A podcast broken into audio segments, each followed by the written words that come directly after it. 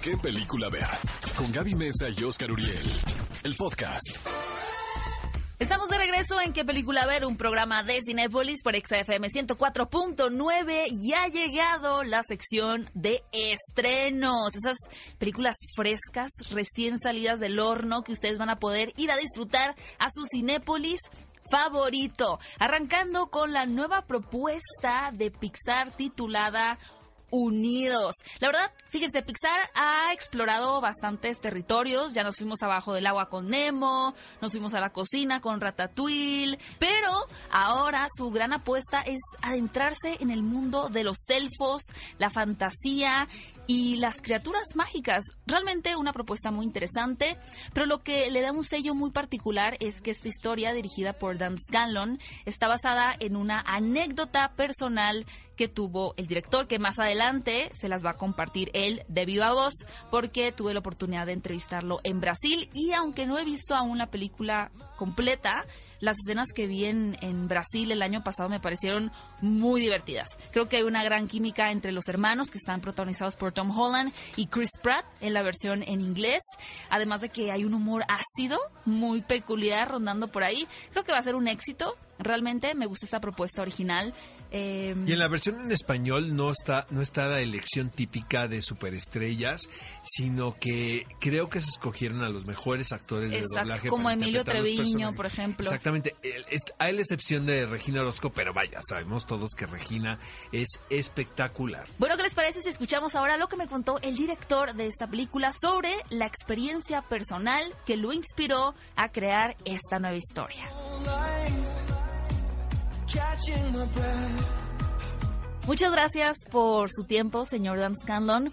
Algo que me llamó mucho la atención es que no solamente funge con el rol de director en esta película, sino también como el guionista, lo cual me pareció algo bastante inusual en una producción de Pixar. Sí, yo fui uno de los tres guionistas, pero yo hice la historia al principio basándome en una historia personal. En mi vida, mi hermano y yo perdimos a nuestro padre cuando éramos muy jóvenes. Entonces nosotros nos preguntamos quién era, en qué nos parecíamos. Esta historia salió de eso, pero afortunadamente en Pixar hubo muchas otras personas que contribuyeron a la historia. Pero sí estuve muy involucrado en el guion. ¿Podría preguntar cómo fue su búsqueda personal para descubrir quién era su padre? Sí, yo de verdad me identifico con los personajes de la película, porque creo que tenía más o menos su edad, ya sabes, adolescente. Cuando de verdad empecé a hacerme muchas preguntas y empezaba a pensar qué tipo de adulto soy. Afortunadamente mi mamá, que era maravillosa, me mostró una parte de adulto en el que probablemente me convertiría. Pero era interesante hablar con amigos que conocieron a mi papá. Y algunas son muy cercanas pero a veces aprendes mucho de una persona que conoció poco a alguien que perdiste. Ellos conocen a la persona en general. Al tener un mundo totalmente imaginario y lleno de magia, ¿cuáles fueron algunos de los elementos más difíciles de diseñar o de construir? Oh, sí, digo, es un mundo muy grande. Hay paisajes, montañas y todas esas cosas fantásticas. Creo que una de las cosas más difíciles de crear fue la taberna. La taberna donde vive la manticora. Porque tenía que ser una taberna de 2000 años que se ve usada, pero también tenía que ser modernizada y se tenía que parecer a los restaurantes modernos que tienen un montón de chunchas en las paredes. A veces las personas suelen comparar mucho una película con otra. ¿Con qué otra cinta sientes que la audiencia comparó la tuya desde que se lanzó el avance? No lo sé, obviamente las películas de fantasía en general. La comparan mucho con Este muerto está muy vivo, porque el papá tiene una mitad superior que se mueve por ahí. Pero afortunadamente me he topado con la sorpresa de ver a gente que vio los trailers, especialmente el primero y el segundo, que dicen, oh, vaya, no es como yo imaginé que iba a ser. Este es un gran mundo fantástico, pero nunca he visto la historia de una familia pequeña contada dentro de un mundo tan grande. Un tipo muy agradable, de verdad. Siempre siento que los directores y productores de Pixar son personas muy amables, o por lo menos a las que he tenido la oportunidad de entrevistar. Y como siempre, la cartelera de Cinépolis tiene su opción terrorífica y en esta ocasión es Malasaña 32.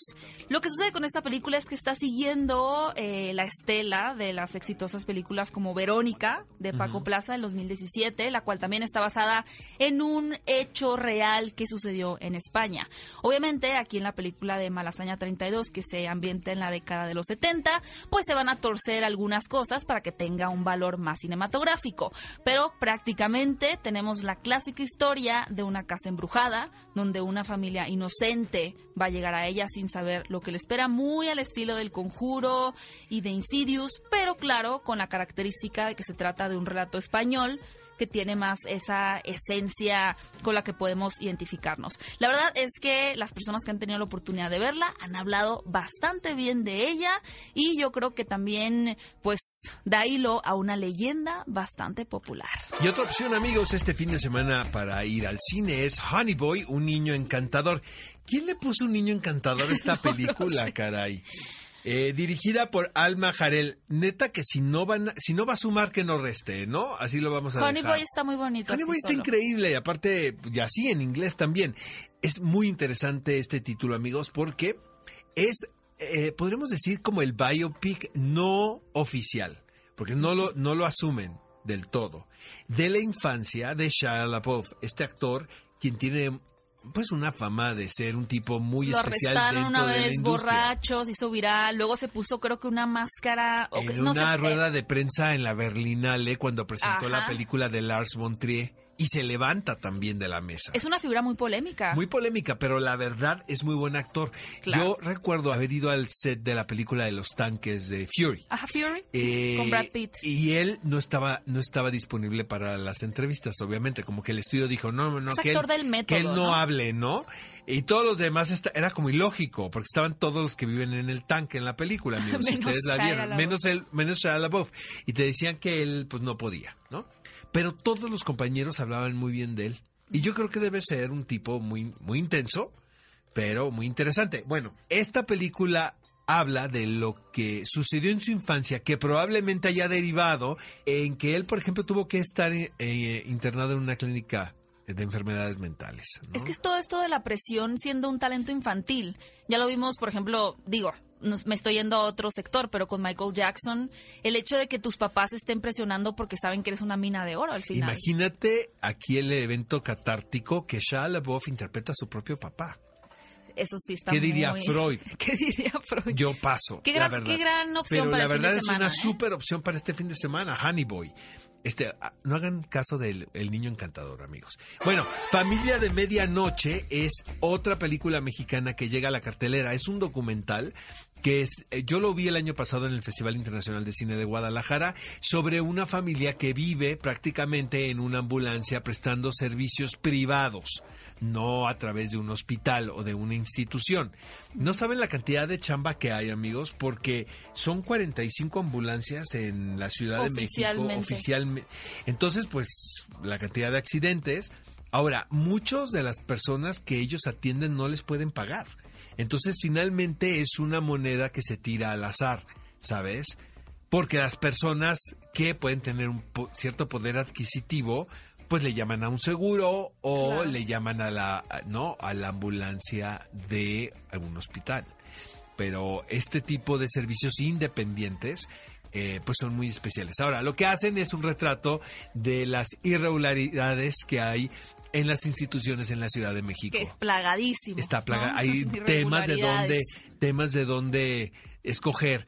Eh, para esto está aquí mi queridísima eh, Elena Fortes, quien es productora de esta película. Ya la conozco de hace muchísimos años porque fue directora de Ambulante. Ve a Cinépolis y utiliza el hashtag qué película ver. Escúchanos en vivo todos los sábados a las 10 de la mañana en Exa FM 104.9.